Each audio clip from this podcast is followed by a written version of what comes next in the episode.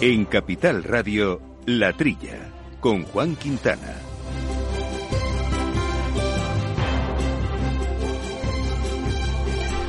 Muy buenos días, gente del campo. Buenos días, amigos del campo y de sus gentes. Bienvenidos aquí a la trilla a esta hora de agricultura, de alimentación, de ganadería, de asuntos agroambientales que abordamos gracias a Jorge Zumeta que nos controla la técnica y aquí en los micrófonos eh, a Jesús Moreno. Jesús, muy buenos días. Hola, buenos días, Juan. Qué gusto hablar del campo, oye. Ahí está, di que sí. Jaume Segales, que también la apasiona. Jaume, ¿cómo Buenos estamos? días. Alucinado porque tenemos 10 puntos más de agua en los pantanos de Madrid y en mi tierra, en Burgos, tú vas por, las, por los campos y está saliendo agua por todos lados. Es fuerte, ¿eh? Se están llenando los pantanos. Me gusta.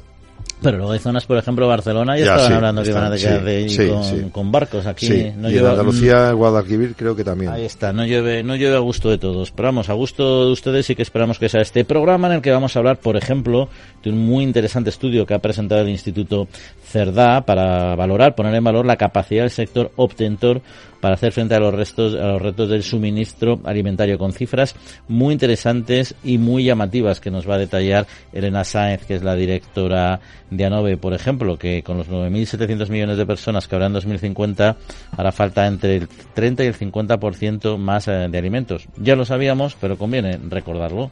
Y eh, lo que no sabemos son otros muchos datos y cálculos que han hecho ellos para poner en valor precisamente esta cuestión. Y también, eh, importante destacar el trabajo de, de los jóvenes agricultores que no es nada fácil entrar en nuestro en nuestro mercado, en nuestro sector primario y los retos y las aventuras casi que corren muchos de ellos pues son galardonadas. En este caso lo ha hecho Asaja, Asaja Joven y vamos a charlar con Eva Marín, que es su presidenta, para conocer precisamente cuál ha sido cuál han sido los premios Joven Agricultor 2023. Eh, y también eh, de emprendimiento, o nuestro amigo Pablo Maderuelo y compañero nos va a acercar hoy tres interesantes proyectos acometidos por mujeres emprendedoras que fueron pre- precisamente presentados eh, hace unos días en la convención Crecemos Juntas. Bueno, pues esto y cuestiones de actualidad, entre las que va a estar, por supuesto, un tema que nos seguimos de cerca hace casi diríamos que décadas en este programa, que es el tema del glifosato. Sí. Pero de ello vamos a hablar en unos instantes. Al mal tiempo, mala helada. El cambio climático lo ha cambiado todo y los riesgos son más y más imprevistos, como las lluvias, las heladas o el pedrisco. Por eso necesitas un buen seguro agrario que garantice tu tranquilidad. Y ahora es el momento de contratar tu seguro de uva de vino. Agroseguro. Trabaja sobre seguro. La Trilla, con Juan Quintana, Capital Radio.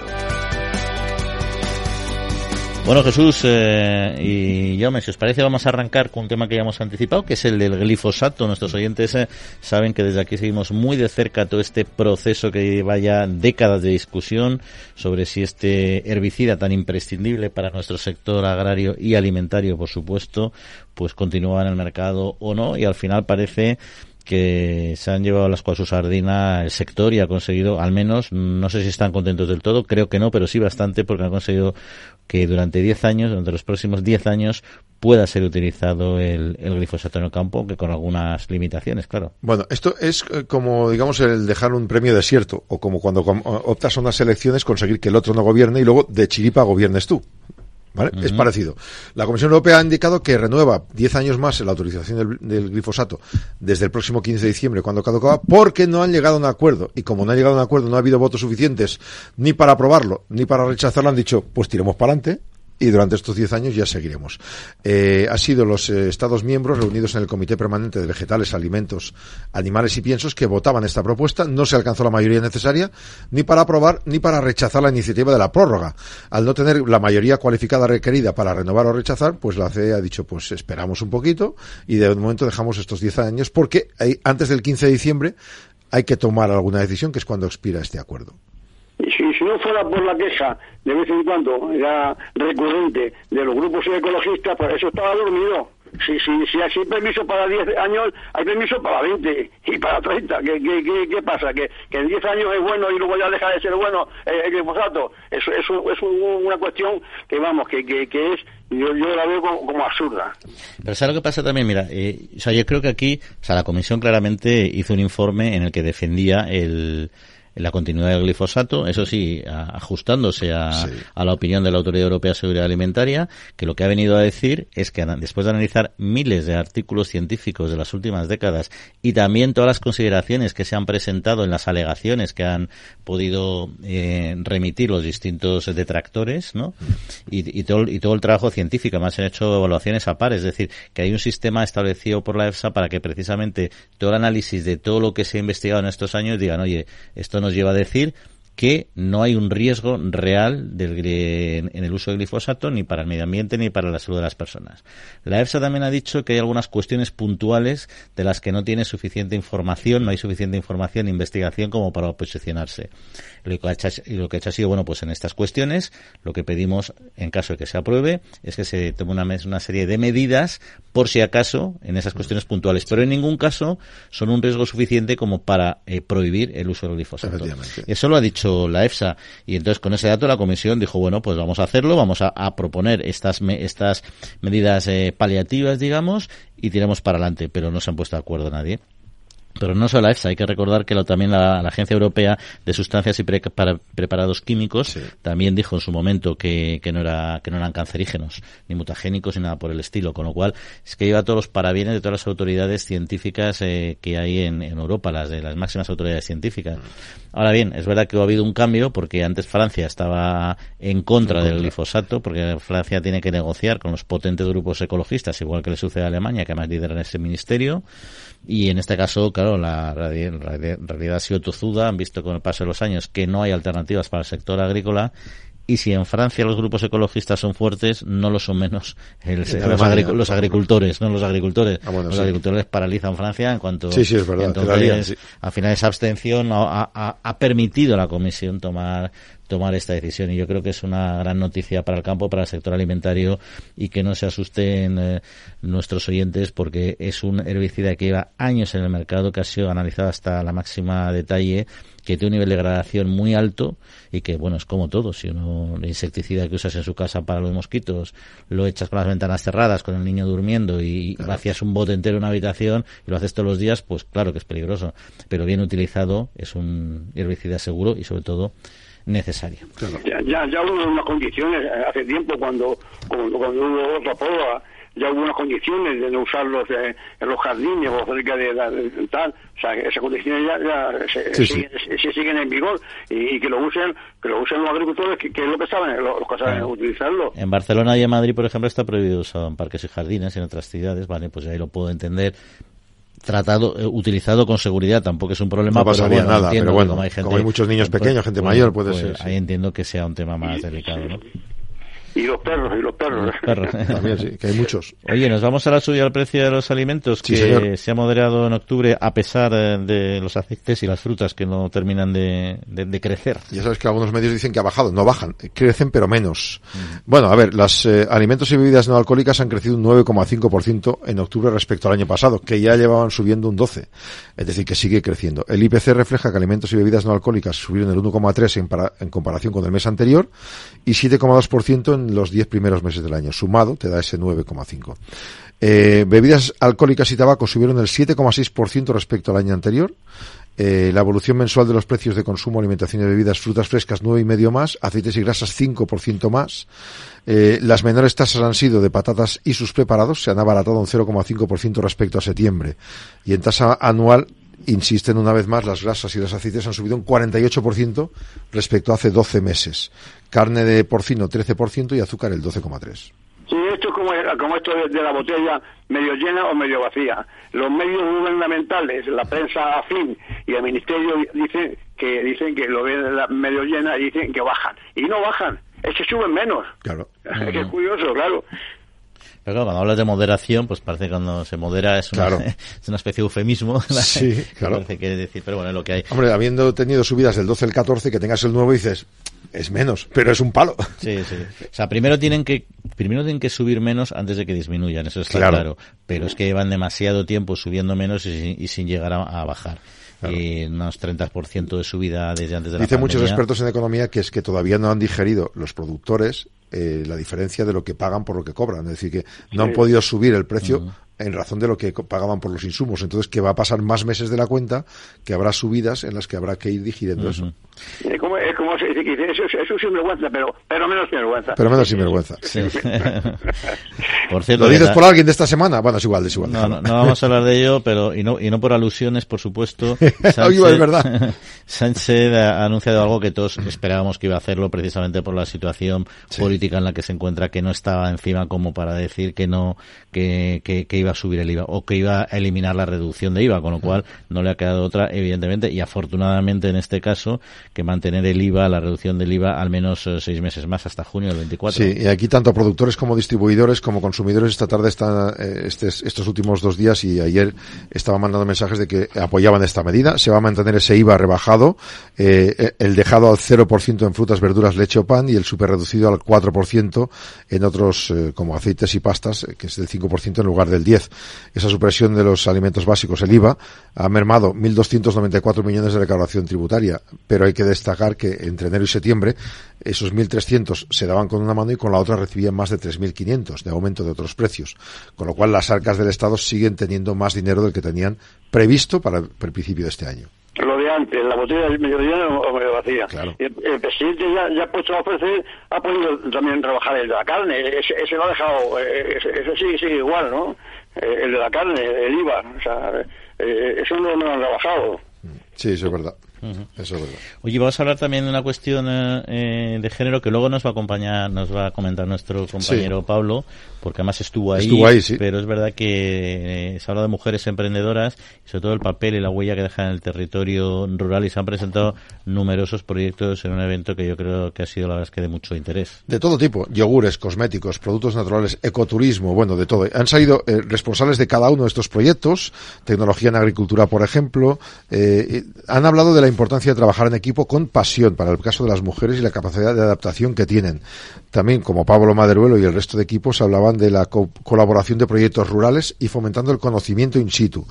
Eh, los responsables de temas económica y financiera de, estas empresas detallaban préstamos que ofrecen a jóvenes y mujeres, por ejemplo Agrobank, eh, que están trabajando para fomentar esos microcréditos. Y en el punto de vista gastronómico, pues lo mismo. Eh, hay locales que han dejado un restaurante de una ciudad para irse a los pueblos porque no pueden dejar de ser cocineros, pero les gusta estar en un ambiente más tranquilo. Pero si bueno, cocineras. Pero si siempre las mujeres han sido muy muy muy muy recurrentes, muy muy muy, o sea, siempre siempre han tenido buenas ideas en general, vamos, son son más más esto, más más esto que, que, que, el hombre en general. Me ha llamado la atención de esta noticia que una una de las emprendedoras eh, hace una serie de, de pero eh, una emplea leche de vaca, leche de oveja y leche de cabra y leche de burra. Sí. ¿Eh? Y, y, al mismo tiempo que en de Leche de Burra está reivindicando la, que no desaparezca una raza autóctona de la burra zamorano eh, leonesa. Eso es, muy, eh, eso es muy interesante porque mata a dos pájaros de un tiro. Hace un yogur original y ahí encima pues eh, impide que desaparezca esta raza, ¿eh? Sí, efectivamente. la verdad es que son iniciativas eh, francamente interesantes y que está muy bien que sean reconocidas y que lo ha hecho precisamente en este encuentro Crecemos Juntas que lo organizó el Ministerio de Agricultura, Pesca y Alimentación junto con Agrobank eh, y CaixaBank. Pero además hablando de, de estas cuestiones, en este caso estos proyectos, y nos seguimos ahora con la brecha de género, sí que bueno, pues, es un asunto que en el mundo rural, también en el urbano, está llegando o ha llegado ya de manera firme a la agenda europea. En el pueblo, en, el tema rural, piden eh, luchar contra la desigualdad laboral, acceso a los servicios, ámbito de cuidados, digitalización, que es una fisura entre emprendedoras rurales, porque hay que adecuar e insertar políticas activas de empleo. Otro mensaje que se ha dado es la búsqueda de un pacto entre lo rural y lo urbano para romper desigualdades de fomento de competencias digitales. La Federación de Mujeres y Familias de Ámbito Rural pone el valor el tema de que el sector agroalimentario en muchos casos es la base económica de los pueblos y las mujeres rurales son una garantía de relevo generacional y de producción de alimentos. El papel que se les había impuesto siempre era de cuidadoras del medio y de los mayores y eso es una brecha de género que quieren romper demostrando que ellas ahora mismo están eh, pues activamente colaborando en la mejora del campo. Que yo creo que eso realmente ya está bastante demostrado, ¿no? Efectivamente, Como Jesús antes, ¿no? Pero bueno, este tipo de iniciativa yo creo que es eh, interesante para no para no olvidarlo. Jesús, sobre esta cuestión algo que comentar o cambiamos de tercio. No, que es muy curioso porque dice que que dice Jaume que, las mujeres quedan para cuidar, para cuidar a, los mayores. Pues hay una, hay una ley que, que por lo visto tiene un, sistema de, transporte, que ha creado una empresa de, transporte para, para comunicarse en los pueblos con, la gente, en fin, que, que, que, han hecho de, de, ese, que han hecho de, la necesidad de virtud. ¿eh? Pues ahí está, y nosotros tenemos que seguir hablando de virtudes y de necesidades aquí en la Tría Capital Radio y va a ser en unos instantes porque la tecnología, la mejora vegetal, vuelve a nuestra, a nuestra antena. Agrobank les ofrece este espacio.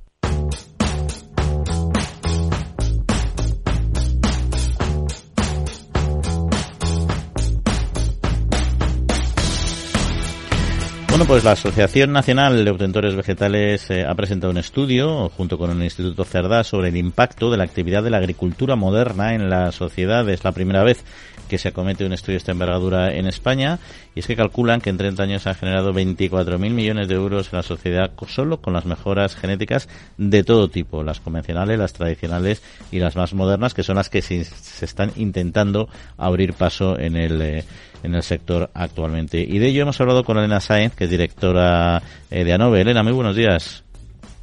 Hola, muy buenos días.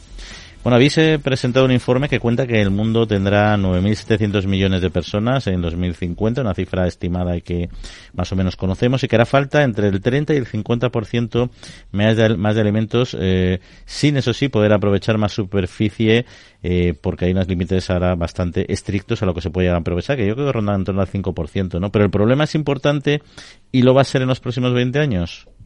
Efectivamente, es que si, confiamos en las predicciones de Naciones Unidas que nos están diciendo que en el año 2050 vamos a ser 9.700 millones de personas y con todavía eh, eh, posibilidad de incremento bastante importante, pues bueno, mm, y, los retos que tenemos a nivel de, deforestación. Eh, a nivel de deforestación que tenemos que, bueno, con los acuerdos que hay a nivel internacional y la ley que el reglamento que se acaba de aprobar en la Unión Europea con de la ley de deforestación, pues eh, no, no, tenemos más tierras, eh, más tierras para cultivar. Por tanto, debemos intensificar nuestra, nuestra agricultura contando con, además con menos herramientas, porque también el propio Pacto Verde nos está exigiendo producir mm, al menos lo mismo o más, con menos fertilizantes, con menos fitosanitarios e incrementando la superficie de agricultura ecológica hasta un 25%. Por tanto, pues eh, el escenario es de un reto bastante, bastante importante. Uno de los datos que más nos ha chocado es que eh, el aumento de producción, de productividad, tiene que conseguirse en las mismas superficies donde ahora mismo se puede, casi un 60% más de productividad en 30 años. Eso implica que hay unas prisas. ¿Se puede conseguir que se agilicen los trámites a nivel de administraciones públicas para CRISPR y para transgénicos que puedan permitir esa mayor capacidad de producción? Lo que está claro es que si no lo conseguimos va a ser imposible eh, cumplir los objetivos que, la propia Unión Europea se ha marcado. ¿eh? Esto al final estamos hablando de un pacto verde a nivel europeo que se ha fijado unos objetivos sin un estudio de impacto previo, que también ha sido algo que está muy, muy criticado. Y, hombre, lo que le estamos pidiendo a la Unión Europea es que si fija objetivos ambiciosos, también tiene que ser ambiciosa en el desarrollo de políticas que acompañen a, este, a estos objetivos. ¿no? Y, en el mismo documento donde mm, eh, recoge la estrategia de, de Fork y de biodiversidad, reconoce que la edición genética puede ser una herramienta, bueno, no, que puede ser, no, que es una herramienta fundamental para conseguir estos objetivos. Pero lo que tenemos que ver es que eso quede plasmado en una regulación que efectivamente permita que ese desarrollo pueda mostrar todo su potencial. Y desgraciadamente, pues la propuesta que tenemos ahora encima de la mesa, siendo una buena iniciativa, porque al fin y al cabo la Comisión ha sido valiente a la hora de lanzar una propuesta de reglamento, pues nos tememos que va a ser muy restrictiva. Y el cambio climático hace que el 3% de producción eh, se reduzca. Puede haber hasta 20 millones más de pobres por precios altos y pocos alimentos en el planeta en esta próxima década. El proyecto de producción basado en CRISPR sería una opción segura. ¿Es una opción segura y positiva?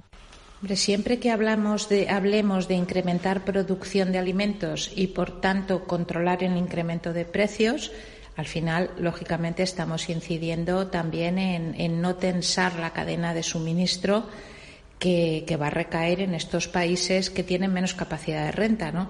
Si falta producción en Europa, pues tenemos que salir fuera a buscarla y esto al final provoca eh, incremento de precios y tensiones en países que tienen menos oportunidades. Por tanto, bueno, estamos desplazando un problema. Aquí a lo mejor no nos moriremos de hambre, pagaremos la cesta de la compra mucho más cara, podremos pagarla, pero hay gente que no va a poder y eso al final acaba provocando tensiones y ah, pensemos en muchos conflictos que se han dado eh, que, puede provocar pues tensiones y procesos de inmigración descontrolados y yo creo que eso tampoco nos interesa ni a los países más avanzados tampoco. Para que la población que escucha entienda, además de precio, que es muy importante, también están las capacidades. Es decir, hay maneras de conseguir gastar menos agua, eh, que el producto sea mejor todavía, tenga una trazabilidad mejor y además, por ejemplo, incluso frene algún tipo de intolerancia alimentaria. Hablamos de trigo, de maíz, de muchos otros. Esto ya se puede conseguir ahora, ¿no? Sí, eso ya es una realidad. De hecho, bueno, hay un, el primer producto que se está comercializando ya es un tomate que se está comercializando en Japón, eh, que, que, incluso creo que se vende en farmacias, que previene accidentes cardiovasculares. En el caso de España tenemos un desarrollo muy, muy vamos, muy, muy claro con el trigo eh, apto para, mm, para, gente celíaca, ¿no? Es que puede ser un trigo que lo toleran perfectamente la gente celíaca. ¿Qué pasa? Que este desarrollo, que es de un centro público de la Universidad de Córdoba, pues no se puede utilizar en España y de hecho ha sido eh, cedido pues a, a, Estados Unidos para que se pueda producir y luego importar la harina aquí, ¿no?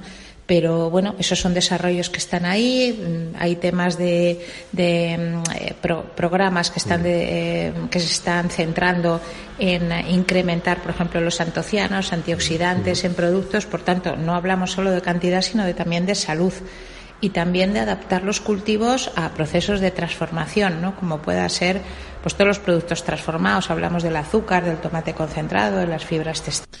Bueno, el Pacto Verde, eh, como bien sabes, condiciona o va a condicionar o está condicionando ya el modelo alimentario en la Unión Europea. Estas tecnologías que hemos comentado, ¿qué papel tendrían eh, que jugar en este, en este territorio? Bueno, pues estas tecnologías lo que harán es acelerar esos procesos de mejora de variedades para que eh, podamos conseguir introducir esos cambios que necesita nuestra agricultura. España nosotros decimos que es un laboratorio de cambio climático porque tenemos unas condiciones agroclimáticas eh, muy complejas. Dentro de unos años, pocos años, se prevé que el 80% de la superficie de España sea semidesértica y, por tanto, tenemos que afrontar eh, que nuestros cultivos sean resistentes a esas, a esas tensiones. ¿no? Y, bueno, pues estas técnicas es que hoy por hoy es lo más avanzado que tenemos. Seguramente surgirán nuevas herramientas, pero las necesitamos para adaptarnos cuanto antes a esos cambios que van a venir. Cuando hablabas de la mejora genética, si hablamos de todo el planeta, se puede seguir alimentando el planeta. Es más, puede ser que en otras zonas productoras se les permita e incluso acaben vendiéndonos a la Unión Europea estos productos. Bueno, eso ya está pasando. Hay desarrollos, y no hablemos ya de los transgénicos, ¿no? Hay más de 200 millones de hectáreas en todo el mundo produciendo estos cultivos que los estamos importando y consumiendo dentro de Europa. Por tanto, bueno, pues aquí nuestra agricultura también está luchando con una pérdida de competitividad o con menos herramientas a la hora de afrontar esa competencia, ¿no? Pero sí porque además se da la paradoja de que estas técnicas no son detectables, porque como es algo que podría haber ocurrido espontáneamente en la naturaleza, es indetectable. Por tanto, aquí no lo podemos producir, pero estaremos importando y consumiendo sin ningún tipo de control porque no es no es identificable en un análisis de ADN. Y si los países eh, emergentes, los países en vías de desarrollo eh, tuvieran que frenar esta tecnología por los motivos que fuera eh, para mejorar sus resultados, eh, el problema sería aún mayor también en la Unión Europea porque tendríamos que comprar lejos los alimentos y competir con estos países, ¿no? Claro, porque ellos tendrían la capacidad de producir a unos costes muchísimo más económicos que los nuestros y nuestros agricultores pues se verían privados de esas herramientas. Y cuando digo con unas condiciones agroclimáticas de España que son bastante complejas. Eh, cada vez son, es más difícil producir aquí. Nuestros agricultores cada vez tienen más costes, tenemos el problema del agua y como no consigamos darles herramientas, pues eh, se tienen que, se tienen que, mm, tienen que ser sostenibles las explotaciones y no desaparecerá la agricultura. Sobre el caso de España, ¿la presidencia española de la Unión Europea ha ayudado en algo en este, en este paraguas?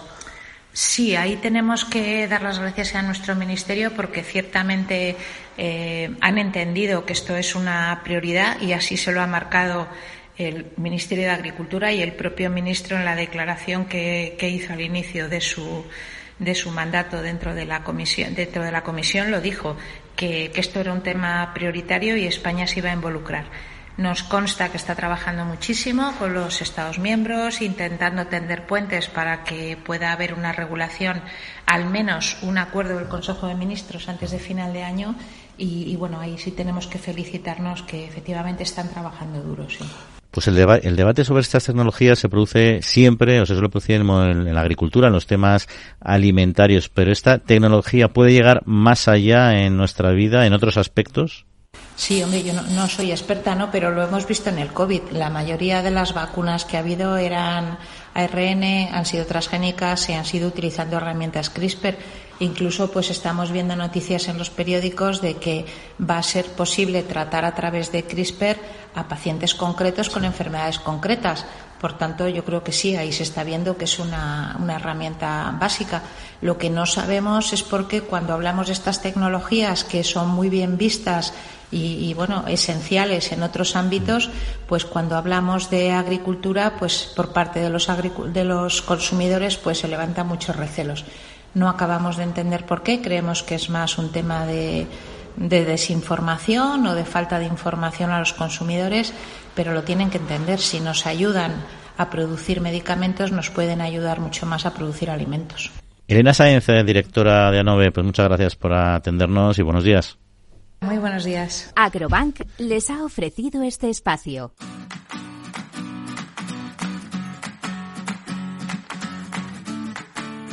La Trilla, con Juan Quintana, Capital Radio.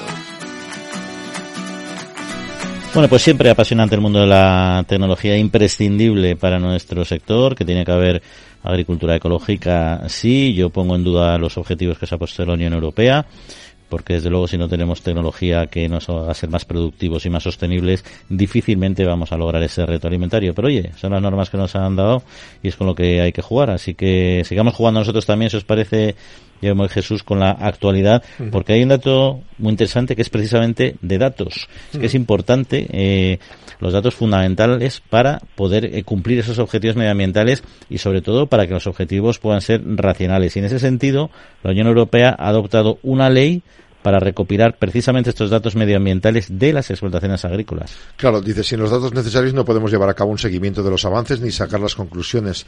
Este reglamento de datos permitirá aprovechar datos agrícolas de modo que podamos supervisar los avances que realizamos en cada sector. El actual RICA, que es el, reglamento que hay ahora mismo, es una base de datos microeconómicos y contables que se recogen en 80.000 explotaciones agrícolas de la Unión Europea. Es estadística, pero lo que quieren es que sea voluntario y que todos aporten datos, eh, que es un sistema que garantizará, dicen, la protección de los datos de los agricultores y conducirá a que se adopten mejor los servicios porque ya no será estadística, encuesta, sino será, bueno, serán datos ya de cada uno de ellos. El Pacto Verde Europeo ha introducido objetivos medioambientales climáticos para el sector agrícola hasta el año 2050 y los Estados miembros pues son los colegisladores y por tanto necesitan tener esos datos para poder tomar las decisiones oportunas. Me parece, me parece muy bien y lógico esta creación de, de la RDSA, ¿no? Red de Datos de Sostenibilidad Agrícola, que, que se pasen los datos unos a otros y, avanzar así eh, en el tema este. Me parece interesante. Yo lo que veo complicado, o sea, lo único que me da reparo, o sea, me parece fundamental, es verdad, porque es que además si no, luego se hace mucha demagogia con el tema medioambiental. Entonces tener unas buenas bases de datos es esencial para poder luego argumentar. Pero bueno, el, trabajo que le pueda suponer a los agricultores y la carga que implique. ¿Recuerdas hace unos días ya que hablábamos precisamente de en los veterinarios, las, las explotaciones ganaderas, el papel del veterinario de explotación, cómo puede implicar una carga económica en ese caso, porque es una carga al final de trabajo, ¿no?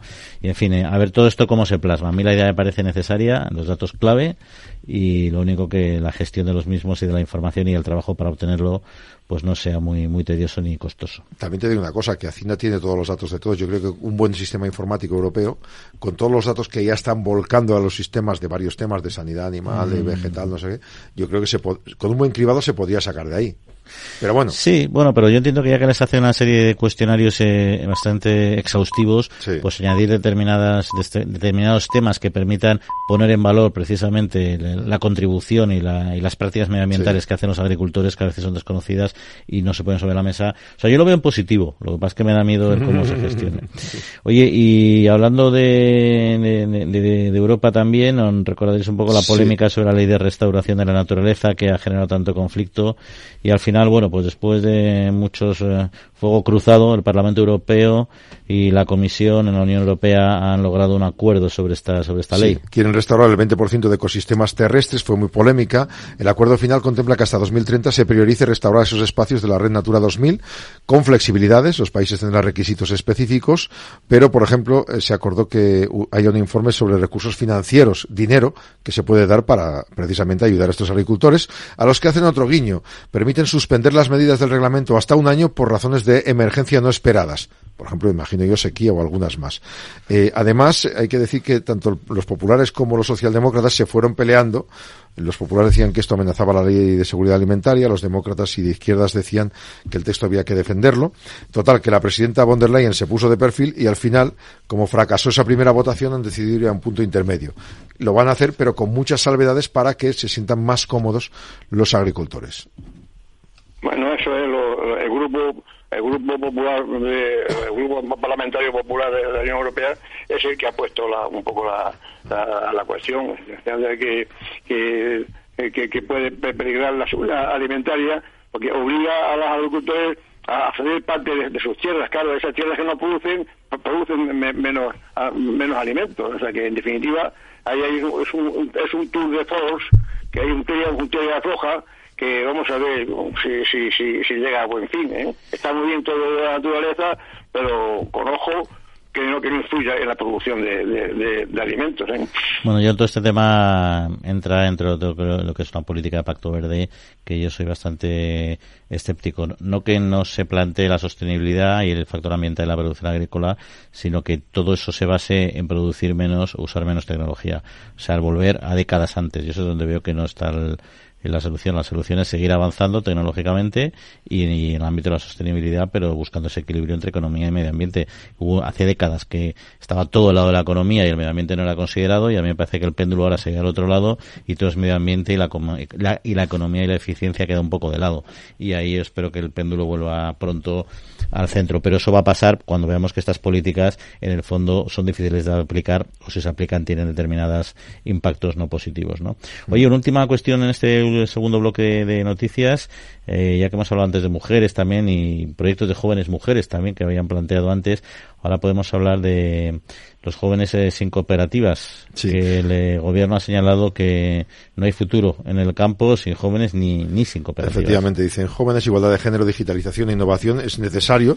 Eh, el gobierno contempla para la PAC también intervenciones como las reservas de derechos de pago, más ayudas a inversiones productivas. También han puesto un plan para hacer más atractiva la vida en el medio rural. Vamos, que haya una renta justa y digna por el trabajo, cambiar la cadena alimentaria para evitar la venta a pérdidas. España tiene cooperativas que facturan 38.000 millones de euros, lo que equivale a dos tercios de la producción final agraria. esto es el huevo de Colón.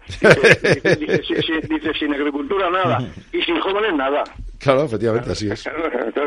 con, todo, con eso, en la Unión, Europea solo, solo eh, el 8% de las explotaciones las dirigen menores de 40 años. Y no digamos en España. En España el 41% de, de, de, los jefes de explotación tienen más de 65 años. O sea que está muy, está muy bien lo que dice el gobierno, estoy de acuerdo, pero hay que hacer políticas que activen este cambio. ¿no? Y las cooperativas igual. En España las cooperativas fundamentales. Hay un, problema de cooperativas, que hay muchas perdigadas. En el, cooperativismo nadie duda que es una cosa positiva. En España quizás, no sé si, si, se están reagrupando, pero el caso es que había que había muchas demasiadas cooperativas no eh, pequeñas en vez de en vez de fusionarse hay una por lo visto en, los Países Bajos que, factura más que, todas las nuestras sí no por eso sí sí yo, yo, estoy de acuerdo con lo que comenta Jesús están en reagrupando algo, pero todavía queda mucho camino por recorrer para llegar a ese, a ese modelo, que tampoco es ese el ideal, ¿eh? que, haya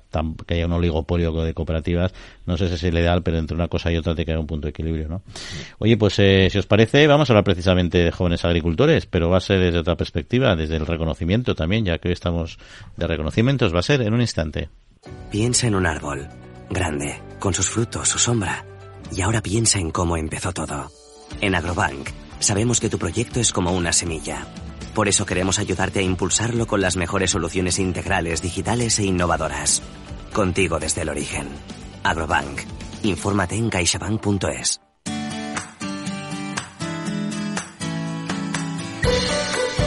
Bueno, pues eh, ya lo decíamos, vamos a hablar de jóvenes agricultores y de premios, eh, porque Asaja entregó los premios Joven Agricultor 2023 durante el noveno Congreso Anual de Jóvenes Agricultores. Eva Marín es la presidenta de Asaja, Joven y nos lo va a contar. Eh, buenos días, Eva. Muy buenos días.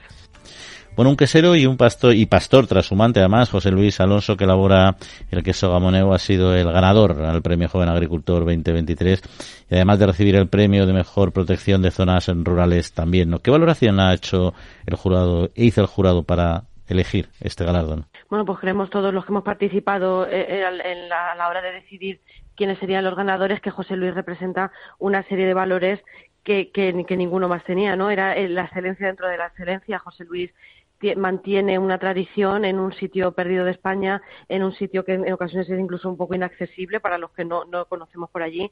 Fabrica un producto de los que pocos quedan fabricándolo y además vive en una zona rural casi casi despoblada. Entonces José Luis, además como chico joven, sigue haciendo un trabajo titánico cada día para mantener su explotación adelante y para sacarla adelante. Elabora es un claro ejemplo de, del joven agricultor, ¿no? el joven ganadero en este caso. Queso gamoneo y le mete también efectivamente la tradición con eh, algunos aspectos innovadores, los collares GPS, que imagino que eh, eh, para los jóvenes y para mucha gente son novedades que funcionan muy bien, ¿no? Funciona bastante bien porque bueno un poco para la tranquilidad del ganadero no de dónde está mi, animal dónde está dónde está pasando y, y, también le sirve a él un poco para tener organizado su rebaño no en su trabajo del día a día porque no es lo mismo tenerlo por ahí desperdigado que tenerlo medianamente controlado porque además él de, aparte de cuidar el ganado fabrica el queso gamoneo. Entonces le facilita un poco el trabajo sí. Y luego la segunda parte la mejor protección de zonas rurales contribuye a preservar la tradición la protección del medio natural la resiliencia ante los desafíos. Eh, eso es importante. Y también dar beneficio a la zona que no sé si todo se se logra combinar siempre, aunque se, interese, se intenta, ¿no? Pues yo creo que no, pero es muy complicado que todos esos, todos esos factores no terminen en, un caso de éxito, pero en el caso de José Luis así es y lo demuestra, lo demuestra cada día. Mantiene una tradición de pastoreo que ya prácticamente se está perdiendo y mucho más en zonas como esas. Fabrica un producto exclusivo y, mantiene un trabajo y, una actividad diaria de, rural que muy pocas personas son capaces de hacer. Entonces José Luis es un gran ejemplo de lo que es la España rural. Bueno, y ahora lo que toca es ir a defenderlo y a intentar ganar eh, en Europa también en el Congreso Europeo, ¿no? Eso es, tenemos la cita el día 6 de diciembre en Bruselas, en el Parlamento. Eh, José Luis es nuestra apuesta a nivel España eh, para, para competir en el premio de Joven Agricultura, así que bueno, esperemos, esperemos que gane. Hmm. Por terminar con los premiados, había un par más. Uno, en la categoría Mejor Proyecto Sostenible, un valle soletano, Javier Medrano, por un proyecto La Estrella de San Juan, Agricultura Regenerativa y Ahorro de Consumo de Agua. ¿En qué consiste? ¿Puede explicarnos un poquito más de lo que se pueda saber de este proyecto? Bueno, pues la, innovación que tenía la empresa Ciudad de San Juan, aparte de una, agricultura regenerativa, que es una apuesta pues, muy innovadora y también muy interesante para mantener la agricultura, él lo que hacía era que también se servía del uso de las nuevas tecnologías para poder controlar el consumo de agua dentro de su explotación, que parece una tontería, así a priori o para la gente que nada tiene que ver con nuestro gremio, pero para los tiempos que corren y la necesidad de la falta de agua que tenemos, hacer un uso y una buena gestión del riego es esencial para nosotros, ¿no? por el agua y por la energía que tú utilizas para poder regar. Entonces el proyecto de, de Ciudad de San Juan nos pareció muy innovador y nos encantó, la verdad que sí, nos pareció muy curioso. Y luego el mejor proyecto innovador, en este caso ha ido a La Mancha, Rodrigo Gómez, un abono propio propio e integra en su explotación de viñedo, olivar y cereal con prácticas tradicionales agrícolas. claro, tradicional, pero también le mete algo de moderno, ¿no?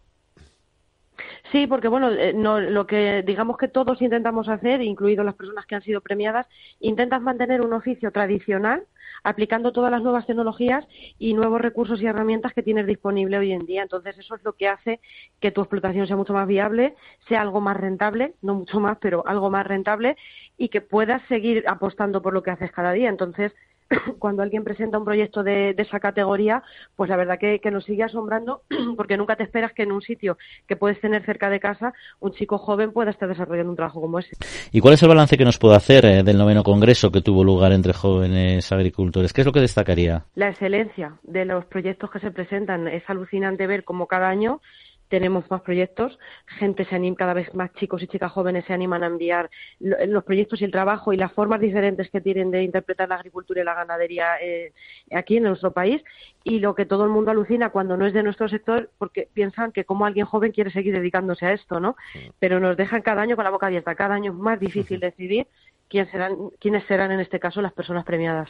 En los balances creo que el presidente de Asaja, Pedro Barato, explicó varios temas. Uno de ellos, eh, efectivamente, la gravedad de la falta de agua en muchos puntos, menos burocracia y luego la sostenibilidad no cae del cielo. Tiene que ser rentable para ser. De hecho, una explotación para ser sostenible tiene que ser lo primero económicamente, entiendo, ¿no? Sí, efectivamente. Nosotros interpretamos la sostenibilidad con tres pilares fundamentales y el primero, sin ninguna duda, es el económico.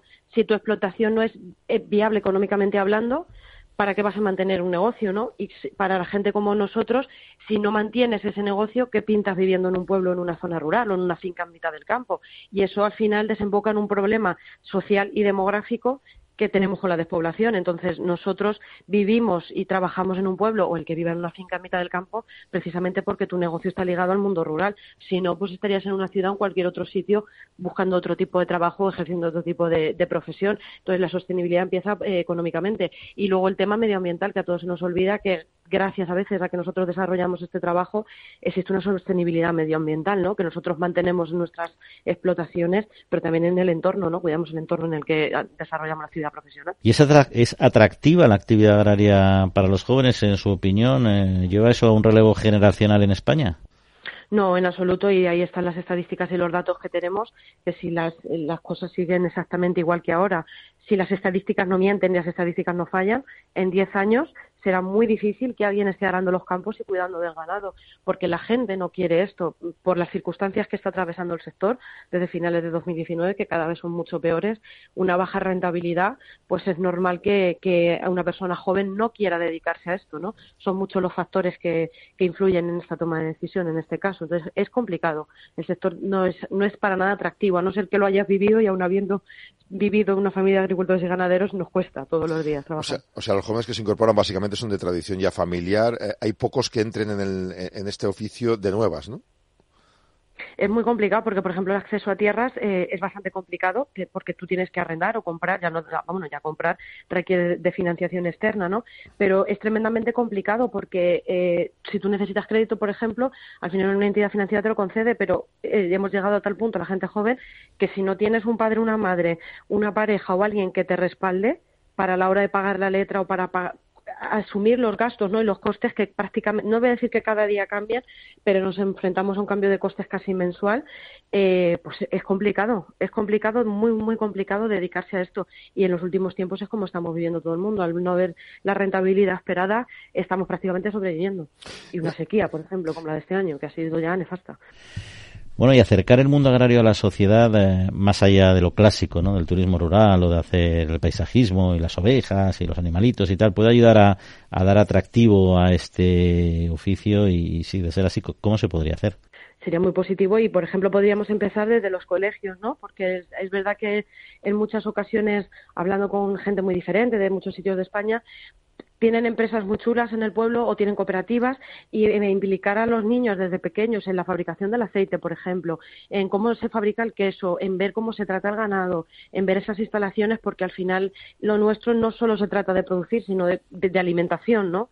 De lo que nosotros producimos para que la gente se alimente, incluidos nosotros. Entonces eso sería un gran paso y bueno, el turismo rural, pues lo que tú decías, ¿no? A veces la foto, ¿no? Con el rebaño, la foto en un campo bonito, pero hay muchísimo trabajo detrás y que muchas veces es desconocido nosotros hacemos la prueba cada vez que hablamos con alguien que no es del sector y le decimos, por ejemplo, un día nuestro de trabajo como es, la gente no se espera que hagamos tantas cosas. No, no entiende cómo para producir un, no sé, una, garrafa de aceite de oliva hay un proceso tan grande detrás. Efectivamente. Eh, Presidenta, eh, ¿sufren más los agricultores o los ganaderos este problema? ¿Cuál es el, el sector más duro? Bueno, yo soy agricultora, ¿no? Entonces esta, la respuesta es un poco subjetiva por mi parte, pero eh, yo creo que todos sufrimos por igual, pero es verdad que el ganadero lo tiene, creo, siempre he estado convencida, muchísimo más difícil, porque también tiene que dar de comer a esos animales, ¿no? Los animales no es que estén ahí pastando porque sí, tienen que darles de comer y tienen que cuidarlos, es como si cuidan a una parte más de su familia. En un año como este de sequía hemos sufrido todos, unos por una cosa, otros por otra, pero hemos salido todos escaldados. Pues precisamente estábamos comentando antes de esta entrevista aquí los compañeros de, micrófono este asunto, ¿no? Es la cuestión de, los jóvenes y las cooperativas. ¿no? El ministro Planas ha dicho hace unos días en las reuniones de la presidencia española eh, que conviene fomentar el trabajo de los jóvenes y las cooperativas en el campo y que sin ellos eh, no hay campo, por así decirlo. ¿no? ¿Cómo se puede hacer? Eh, ¿Qué proponen y qué, y qué plantearía la administración para ayudarles? Bueno, desde un punto de vista más técnico, el tema de la fiscalidad siempre es muy útil porque atrae a gente al medio rural a vivir, más joven o menos joven, pero siempre atrae. Necesitamos un mayor acceso a tierras y un mayor acceso a instalaciones porque que nadie se, nadie se equivoque, o sea, para sacar una explotación adelante y partir desde cero se necesita una inversión económica muy, muy, muy fuerte. Entonces, eso, el apoyo económico es esencial. La burocracia, necesitamos que se facilite porque al final nosotros casi pasamos la mitad del tiempo trabajando en el campo y la mitad del tiempo con papeles, ¿no? que cada vez nos complican más la vida. Entonces, una, una, una, una serie de medidas que sean como eh, no decir de facilidad, de facilidad hacia nosotros, pero que esté todo como muy resumido, muy claro, muy accesible, porque cada vez es muchísimo peor. Y luego, sobre todo, tenemos un sector que yo, vamos, ni para gente joven ni para gente mayor, creo que sea en absoluto atractivo si nuestras condiciones no mejoran, como alguien va a querer dedicarse a esto, ¿no? Es muy complicado. Es muy complicado que esto avance. Desde luego. Eh, la, PAC ayuda en algo, la, política europea, en, temas de ayudas a las zonas, pues, por ejemplo, están, eh, eh, algunos dicen que están frenando la, creación de nuevos puestos de trabajo, otros que, que hay subvenciones para ayudar a ello. ¿Cómo, cómo lo ven? Bueno, esto va cambiando en función pues, de la comunidad autónoma, no el Estado miembro en el que se apliquen estas ayudas de la PAC, pero sí que es verdad que todos hemos experimentado un cambio para mal con esta nueva PAC que tenemos, ¿no? Y con el pacto de la granja a la mesa. Entonces, eh, quizás se nos debería haber tenido en cuenta al agricultor y al ganadero que pisa la tierra, ¿no? Que somos los que estamos viendo los problemas, que somos los que estamos viendo cómo se puede avanzar y cómo no, y sobre todo que, los tiempos cambian, entonces las cosas hay que ir adecuándolas a cómo van cambiando nuestras circunstancias. Y estos planes, este creo que es uno de los más cortos, no tenemos hasta 2027, pero que debería adecuarse más a, lo que vivimos, ¿no? Y el Estado miembro y sobre todo a las particularidades, porque no es lo mismo yo que soy de Toledo que una persona que esté en el norte de España, ¿no? Sus circunstancias son completamente diferentes a la mía. Nada tiene que ver nuestro trabajo, aunque seamos del mismo gremio. Y ya para terminar, eh, eh, ¿cuál es el papel en la actualidad que juega la mujer en el sector agrario? Bueno, yo creo que la mujer juega un papel esencial porque, bueno, no se ha reconocido, pero toda la vida quien no ha tenido una abuela que se ha ocupado de cuidar del ganado, se ha ocupado de hacer los quesos, se ha ocupado del campo, de, cuidar a esa familia, ¿no? Porque al final nosotras a veces en ocasiones somos las que fijamos esa población de yo decido quedarme, pues aquí tengo mi hogar, tengo mi familia, tengo mis hijos y desarrollo mi actividad profesional dentro del mundo rural. Entonces, para nosotras también es una oportunidad laboral, no porque no lo hubiésemos hecho hasta ahora, sino porque ahora está, por fin se está reconociendo lo que nosotras hacemos. Entonces sí que es cierto que pues muchas chicas jóvenes y, mayores pues de repente se dedican a, la actividad en el medio rural y la verdad pues que es una alegría para todas nosotras. Eh, una última, eh, ¿España dónde se encuentra en todas estas cuestiones jóvenes y mujeres respecto a la Unión Europea? Y luego, ¿en qué zonas de España están mejor los jóvenes y las mujeres? Pues por políticas o porque funciona mejor el campo. A nivel europeo creo que más o menos, más o menos todos los países estamos eh, bajo un mismo estándar, quiero decir más o menos, porque también a nivel europeo a veces es un poco odioso hacer comparaciones entre cómo se vive la agricultura ganadería en el norte y cómo lo vivimos los países del sur, ¿no? Pero creo que más o menos estamos ahí estancados. Mi opinión es que estamos estancados porque estamos intentando resolver un problema de urgencia, porque nosotros lo interpretamos la gente joven como urgencia, pero bueno, como somos jóvenes, parece que hay un largo recorrido y mucho tiempo para atajarlo, y no lo hay realmente, porque diez años desde un punto de vista legislativo y burocrático no es nada cuando existen negociaciones sobre leyes y demás, se tardan años incluso a veces en, mejorar la situación. Y a nivel español, es que creo que las comparaciones son odiosas, ¿no? Eh, cada zona tiene sus peculiaridades. Eh, no es lo mismo las Castillas que el de Andalucía que el norte. Entonces, dependiendo del tipo de negocio, dependiendo de la situación y dependiendo de un tipo de cosas, los negocios no es que funcionen mejor o peor, funcionan. O sea, a veces no, no depende del territorio, depende de, de, las circunstancias. Pero creo que en general en España, pues bueno, pues no estamos en nuestro mejor momento. Pues gracias por atendernos, Eva Marín, presidenta de Asaja Joven. Eh, buenos días. Muy buenos días.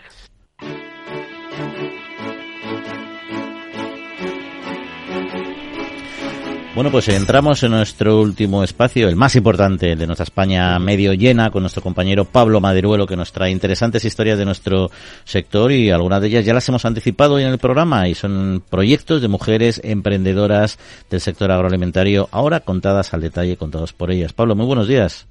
Hola, ¿qué tal? Muy buenos días. Hoy os saludo desde la sede del Ministerio de Agricultura, donde se ha celebrado esta semana una convención organizada por el Ministerio y por Agrobank que se llama Crecemos Juntas. Aquí se han juntado muchas mujeres de distintas zonas de España eh, que han presentado sus proyectos. Eh, proyectos desarrollados desde el medio rural, muchos de ellos en conexión con el sector agroalimentario, pero también con otros sectores. Estamos con tres de estas mujeres, son Gema, Natalia y María, y nos van a contar sus proyectos. María, voy a empezar por ti. ¿Tú desde dónde vienes? Yo vengo desde Lugo, Galicia. Desde Galicia. ¿Y en qué consiste tu proyecto? Pues nuestro proyecto consiste en, en, la unión de mujeres para darle valor a la materia prima que nosotras producimos. Entonces nos unimos Granja Marusha, que es una productora, una granja de producción de leche ecológica, y Miluyoa, una cooperativa de recuperación de plantas. Y con la leche y las plantas hacemos cosmética, lo evidente. Hacéis cosmética y cuéntame cuáles son las particularidades o cómo definirías vuestros productos.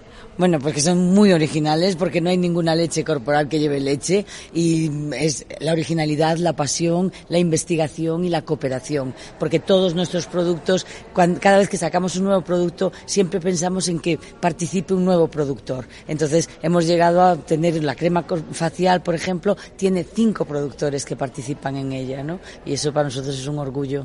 Decías además que cuando das la vuelta a la etiqueta no se ve el nombre de ninguna gran ciudad del mundo, sino que es algo hecho desde la proximidad y, con la gente que conoces, ¿no? Exactamente. Está, nosotros lo que premiamos es el, el, utilizar los recursos de la zona que tenemos, ¿no? Entonces, el que por detrás de nuestras cremas ponga lugar de Cumbraos, Monterroso, Lugo, en vez de París, Milán, y que hayamos salido en las re mejores revistas del mundo, pues para nosotros es un orgullo y, no sé, un sueño cumplido, por supuesto.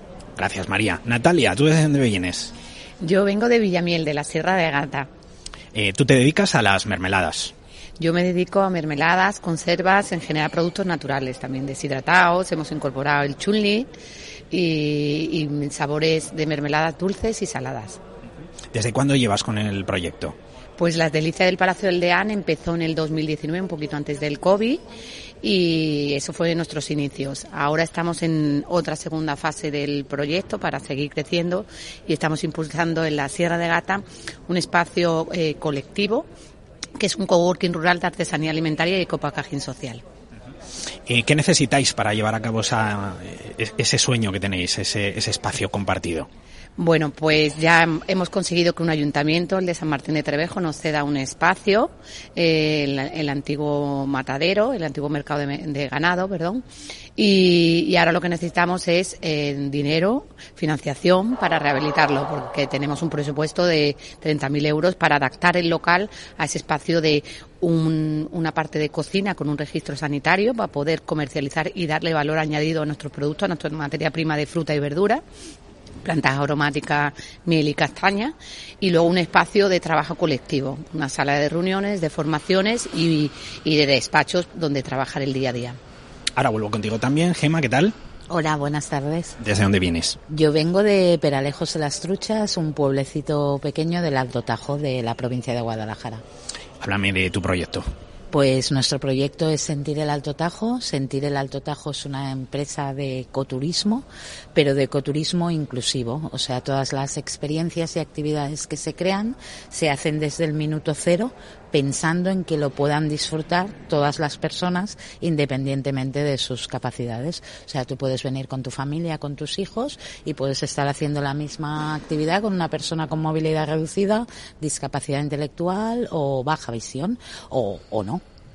También es un proyecto que hacéis pues desde la colaboración con los agentes territoriales, ¿no? Exacto. Nosotros desde llevamos desde el 2014-2015 y lo que hemos hecho en todo este tiempo es tejer una amplia red de colaboración, tanto con productoras como con creadoras de producto, como con otras empresas, como por ejemplo cerveceras artesanales, queseros, una artesana de calzado artesanal, etcétera, con la que hemos creado experiencias a través del producto que ellas venden para que puedan disfrutar toda la gente y ellas pueden también sacar otro rendimiento a sus productos. Se trata un poco de la ideología de revertir un poco el beneficio y que no se quede solo en un sitio de la comarca, ya que, bueno, somos muy pocos y entonces si la gente viene, ¿por qué no unirnos y que pueda disfrutar de toda esta experiencia? Me gustaría haceros una pregunta a las tres, por el mismo orden que acabáis de intervenir. Eh, estamos celebrando este fin de semana el Día de la Mujer Emprendedora y os quiero preguntar los grandes retos o las grandes oportunidades que tiene eh, el emprendimiento para mujeres como, como vosotras. Eh, María. Bueno, el emprendimiento es muy duro, ¿no? Que el que diga lo contrario miente, ¿no? Pero sí que pienso que en el rural el emprendimiento de la mujer es eh, fundamental. Creo que el rural en estos momentos lo está salvando a la mujer y, uno de los principales bueno, problemas que nos encontramos en todo es la financiación siempre. No hay pequeñas bolsas de subvención si no haces ladrillo que te puedan ayudar a, hacer eh, ideas innovadoras. Si haces una gran nave sí te dan dinero, pero una gran idea no te dan nada y es una pena porque se está perdiendo un potencial tremendo, ¿no? De, mujeres con una resiliencia absoluta y que llevamos ahí fijando población en el rural. Me parece muy importante el apoyo a la mujer. Natalia.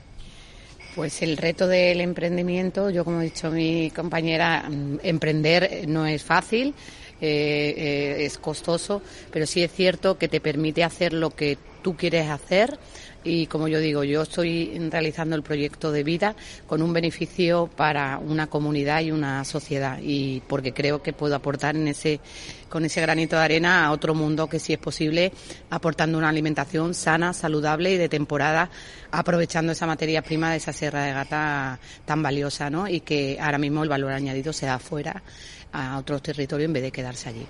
Gema. Yo creo que los verdaderos potenciales del mundo rural somos estas mujeres que estamos emprendiendo. Nosotros, por ejemplo, a través de Sentir el Alto Tajo, lo que hemos hecho es revalorizar. Revalorizar tanto lo que es el patrimonio natural de la zona como el histórico, el cultural, el gastronómico, el etnográfico. O sea, hemos creado actividades sobre tradiciones que hacía años que estaban perdidas, que la gente se ha vuelto a enganchar al tema y, y sobre todo, bueno, refrendando a mis compañeras, el tema de la financiación es súper importante. Te encuentras muchas veces al inicio sí, y parece que cuando ya pasas dos años y te funciona, que es cuando te tendrían que premiar, o tres, mm, pues ya no existen ayudas para las mujeres emprendedoras a partir de tres años que han conseguido ah, que su negocio vaya bien, que sigan el tiempo, pero que ese es el momento que tiene que crecer. A nosotros nos ha pasado este año, pues que realmente teníamos que contratar a otra persona. Y, y bueno, y no encontrábamos ayudas específicas porque hacía demasiado tiempo que estábamos emprendiendo. Es curioso. Terminamos con las webs, porque si algo es importante también en el emprendimiento es poner el foco sobre los proyectos y que se vean, ¿no? Así que ya que estamos aquí, María, ¿cómo encontramos tus cosméticos? Bueno, los míos es un poco difícil porque el nombre es difícil, ¿no? Pero es www.muyoa.com. Muyoa es mu de vaca, h de hierba y Ulloa de comarca. Lo hemos apuntado. Natalia, eh, tus conservas. Eh, mi página web es lasdeliciasdelpalaciodeldean.com. Las delicias del palacio del Dean.com. Gema, el ecoturismo. Pues nosotros somos sentirelaltotajo.com y nos podéis encontrar también en todas las redes con arroba sentirelaltotajo. Gracias a las tres, muchísima suerte eh, y feliz día de la mujer emprendedora. Adiós. Adiós, gracias. Compañeros, me despido aquí desde la sede del Ministerio de Agricultura. Nos encontramos en siete días con más historias del medio rural.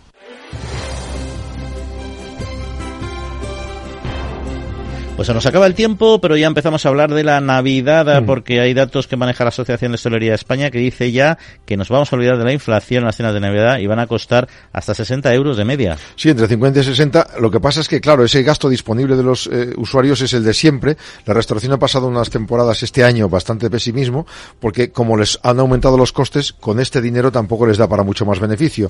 Pero bueno, realmente el 35% de las, de las reservas ya se han hecho para diciembre y calculan, por ejemplo, en España de noche que los que vayan a tomar copas en lugar de tres tomarán dos y será la manera de reducir. Se facturarán un poco menos, pero los ciudadanos gastaremos lo mismo que en otras navidades. Jesús, en cinco segundos, tú Yo nuestro- creo que, creo que, que hay gente que tiene varias cenas de Navidad, una con los compañeros de trabajo, una cena de Navidad. Ahora están los compañeros de, tal, de, de bachiller, una cena de Navidad. Y claro, eso, yo creo que van a bajar, eh, van a bajar en intensidad. Pues veremos, veremos. Nosotros nos tenemos que despedir. Jorge Zumeta, mando los controles técnicos. Muchas gracias. Jesús, eh, Jaume, hasta la semana próxima. Hasta la semana que viene, que vaya muy bien. Y a todos ustedes que pasen muy buena semanita, disfruten, cuídense y en siete días estamos otra vez aquí con ustedes. Un saludo.